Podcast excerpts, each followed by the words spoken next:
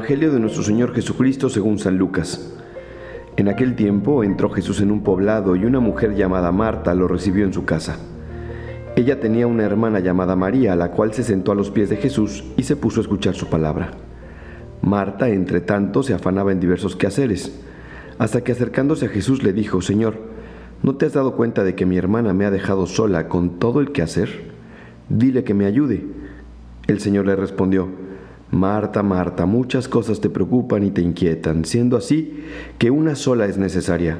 María escogió la mejor parte y nadie se la quitará. Me da muchísimo gusto saludarles en este episodio de ¿Qué haría Jesús? para reflexionar junto con ustedes este pasaje del Evangelio de Lucas, súper conocido de estas hermanas Marta y María.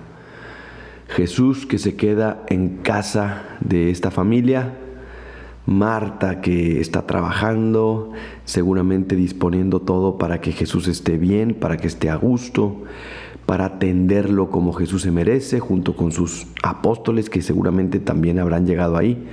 Y María, la hermana de Marta, también miembro de, de esta familia que recibe a Jesús, que en lugar de afanarse en los quehaceres, se pone a escuchar a Jesús, se pone a escuchar su palabra. Y la verdad es que a mí es un evangelio que siempre me ha llamado mucho la atención y le soy sincero, em, pues no es que me choque, obviamente el evangelio no te puede chocar, pero sí, ay, como que, como que cuesta, ¿no? Porque pues yo siento que Marta estaba haciendo lo correcto. Marta estaba pues ordenando las cosas para que, para que Jesús pudiera llegar, para que pudiera comer, para que pudiera eh, cenar, para que pudiera tener una habitación, para que pudiera tener agua, para que pudiera tener, eh, para disponer la casa, porque había una necesidad. Marta está trabajando para atender a Jesús y María, en lugar de ayudar a su hermana, se pone a los pies de Jesús a escuchar su palabra. Y Jesucristo alaba la actitud de María, no porque esté en contra de lo que hace Marta y, no porque rechace el servicio y el amor y el cariño que Marta le tiene para atenderlo, sino porque quiere enseñarle a la gente que le esté escuchando y sobre todo a nosotros qué es lo primordial antes de la actividad, qué va primero antes del trabajo, qué es eh, lo principal antes del servicio. Y en este caso es ponernos a la escucha de Jesús mismo. Entonces, pues no es que, no es que esté mal que Marta esté trabajando para atender a Jesús, y, no, no, es, no es que esté mal la actividad, el apostolado como tal, sino que más bien Jesucristo, acuérdense que evangeliza con sus palabras, con sus gestos y con sus actitudes, con su persona, con, con su manera de ser, con sus reacciones. Y aquí nos está dejando una super lección, una super lección. Y nos dice a todos nosotros, Marta, Marta, ya deja de afanarte, deja de preocuparte deja de caer una y otra vez en, ese activismo en el cual pensamos que damos fruto, pero que si está eh, separado de, del verdadero sentido, que es estar a la escucha de Jesús, pues no vale de nada y, no tiene ningún, no va a tener al final ninguna consecuencia positiva en nuestras vidas y en las vidas de los demás. ¿no?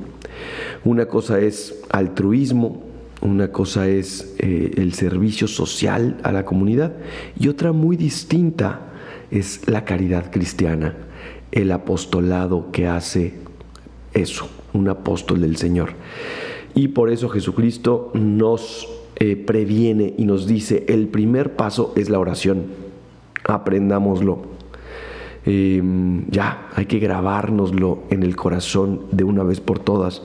El primer paso de toda actividad, el primer paso de todo apostolado, el primer paso antes que el servicio, debe ser ponernos a la escucha de Jesús, ponernos a la escucha de su palabra, para poder cumplir su voluntad y para poder hacer esas cosas que son buenas, pero de la forma y de la manera como Él nos pide y como Él lo aconseja, como Él nos enseña en el Evangelio.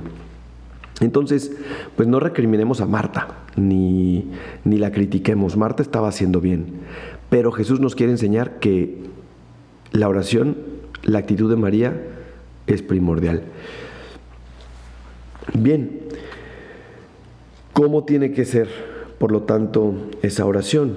A mí me gusta mucho eh, una anécdota que seguramente ya les he contado, es que ya uno con la edad ya va repitiendo las mismas historias, pero a mí me gusta mucho pensar en una anécdota de Juan Pablo II cuando iba en un viaje internacional, de estos viajes que hacía el Papa Juan Pablo, que era de verdad eh, un pastor eh, y un apóstol y un peregrino. Y entonces Juan Pablo iba, Juan Pablo II, San Juan Pablo Magno, eh, iba en su cabina, en el avión, hacia, hacia un país. Cuando llegó su secretario, en aquel entonces creo que era el cardenal Chivitz, y le dice, Santo Padre, le están llamando, imagínense en el avión ahí en los cielos, a quién sabe cuántos miles de pies de altura, pues le está llamando una persona importante, seguramente un presidente, algo pues había, ¿no? Importante. Y el Papa estaba en su cabina y estaba rezando su breviario, es decir, la liturgia de las horas que rezamos los padres, los sacerdotes. Eh, y a la cual están invitados a rezar también todos los, todos los fieles cristianos, ¿va? todos los bautizados. Pero bueno, estaba rezando su breviario y entonces el Papa le dice al, al cardenal, a su secretario, y dice, entonces es muy importante, es muy importante la llamada. Y el cardenal le dice, sí, Santo Padre, es muy importante, de una persona muy importante. Y entonces el Santo Padre, el Papa Juan Pablo II, le dijo, muy bien, pues si es muy importante, déjame seguir rezando. Bien, pues eh, en Juan Pablo II, como en muchísimos otros santos, tenemos ese ejemplo de oración. Y creo que este Evangelio pues, nos invita una vez más a nosotros a ser hombres y mujeres de oración, porque es lo primordial, es lo principal, es lo básico en nuestra vida como cristianos. Si queremos realmente cumplir la voluntad de Dios, si queremos realmente servir al Señor, servir a la iglesia, servir a nuestros hermanos.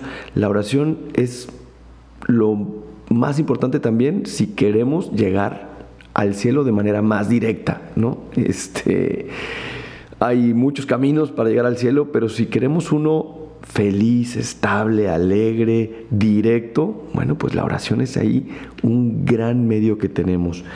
¿Cómo tiene que ser eh, la oración la oración del cristiano, la oración del bautizado. Bueno, pues lo primero que tenemos que decir es que la oración del cristiano tiene que ser puntual y periódica. Es decir, no podemos decir, ah, sí, somos hombres y mujeres de oración y ahí de vez en cuando me acuerdo de rezar o de vez en cuando pues voy al Santísimo, de vez en cuando pues hago un momentito de reflexión en mi habitación. No, la oración de del bautizado, la oración de cada uno de nosotros, tiene que ser como la oración de Jesús. Jesús en el Evangelio vemos cómo en cada momento está orando, se va a orar. Era un hombre de oración que se ve que todos los días tenía momentitos en los cuales se apartaba del mundo, de sus discípulos, incluso de los apóstoles, para irse a orar. Nosotros también, a lo mejor nosotros los padres, los sacerdotes, los religiosos tenemos pues más momentos de oración por la vida en la que vivimos, pero ustedes también busquen esa puntualidad y esa periodicidad en la oración, que no sea algo que sea pues ahí espontáneo cuando surja, ¿no? sino sea buscado, buscada la oración. Oye, cada semana, oye, cada tres días, oye, ojalá que diariamente, cinco minutos, diez minutos, quince minutos, lo que cada quien pueda, que tenga una oración, un momento de intimidad con el Señor. En, segundo lugar, pues precisamente eso, ¿no? Que sea una oración personal e íntima. Muchos de nosotros eh, no sabemos rezar porque quizá nos enseñaron de chiquitos que orar es repetir Aves Marías o rezar Padres Nuestros y no, no va por ahí. La oración tiene que ser personal e íntima, así como le hablas a un amigo, así como le hablas a, alguien que quieres mucho. em, de una manera muy espontánea, muy natural, muy normal. Con Jesús en la oración tenemos que abrirle nuestro corazón y decirle qué sentimos, cómo estamos en ese momento concreto de nuestra vida, si estamos felices, si estamos tristes, incluso si te quieres quejar con Jesús, quéjate, no te sientas mal. A veces hemos, em, pues eso, estructurado en la iglesia tanto la oración que la hemos em, acartonado mucho. Y entonces las personas, sobre todo los jóvenes, piensan que rezar es pues como eh, discurrir teológicamente de manera muy complicada. Entonces dicen, ¿sabes qué? No, yo no sé rezar o yo no sé orar, entonces por lo tanto no puedo. Y no, la oración es una conversación de corazón a corazón, una conversación de un amigo con otro amigo. La oración es una conversación con esa persona a la que amas tanto y que te ama tanto. Entonces, háblale, dile, exprésate, desahógate, quéjate, llora, ríete, dile como más te guste decirle a Dios. La otra vez, hace poquito hablando con un padre, me decía, yo tengo una manera muy particular de, de, hablar con Jesús, de decirle a Él. No me dijo cómo le dice, ¿no? Pero yo también, yo, Gabriela Bascal, también tengo una manera muy, muy particular de decirle al Señor. No se las voy a revelar aquí, pero cada quien tenemos una manera muy particular de relacionarnos con Él, ¿no? Me encanta cuando he ido a Centroamérica que le dicen papachuy, creo, ¿no? Eh, bueno, si le quieres decir papachuy, Diosito, papacito, Jesucito, Jesús, amor mío, amigo, eh, como tú le quieras decir al Señor, como te sientas, en confianza con Él, pero habla con Él, desahógate con Él, ábrete con Él, desnuda tu alma con Él y ten esos momentos, 5, 10, 15 minutos, una hora, dos horas, las que necesites, periódicamente, en intimidad, muy personal con el Señor, y vas a ver cómo el Señor va a bendecir tu vida así como lo estaba haciendo en ese momento con María. Bien, eh, ya me largué, perdón, ahora sí ya casi llevo los 13 minutos. Recuerden que si este podcast les sirve, lo pueden compartir con sus familiares, con sus amigos. Yo soy el Padre Gabriel Abascal. Me pueden seguir en Instagram como Padre Abascal, en Twitter como Pega Abascal. Es un gustazo estar con ustedes a través de, este, de esta plataforma de Que Jesús, de este podcast. Que Dios les bendiga y hasta la próxima.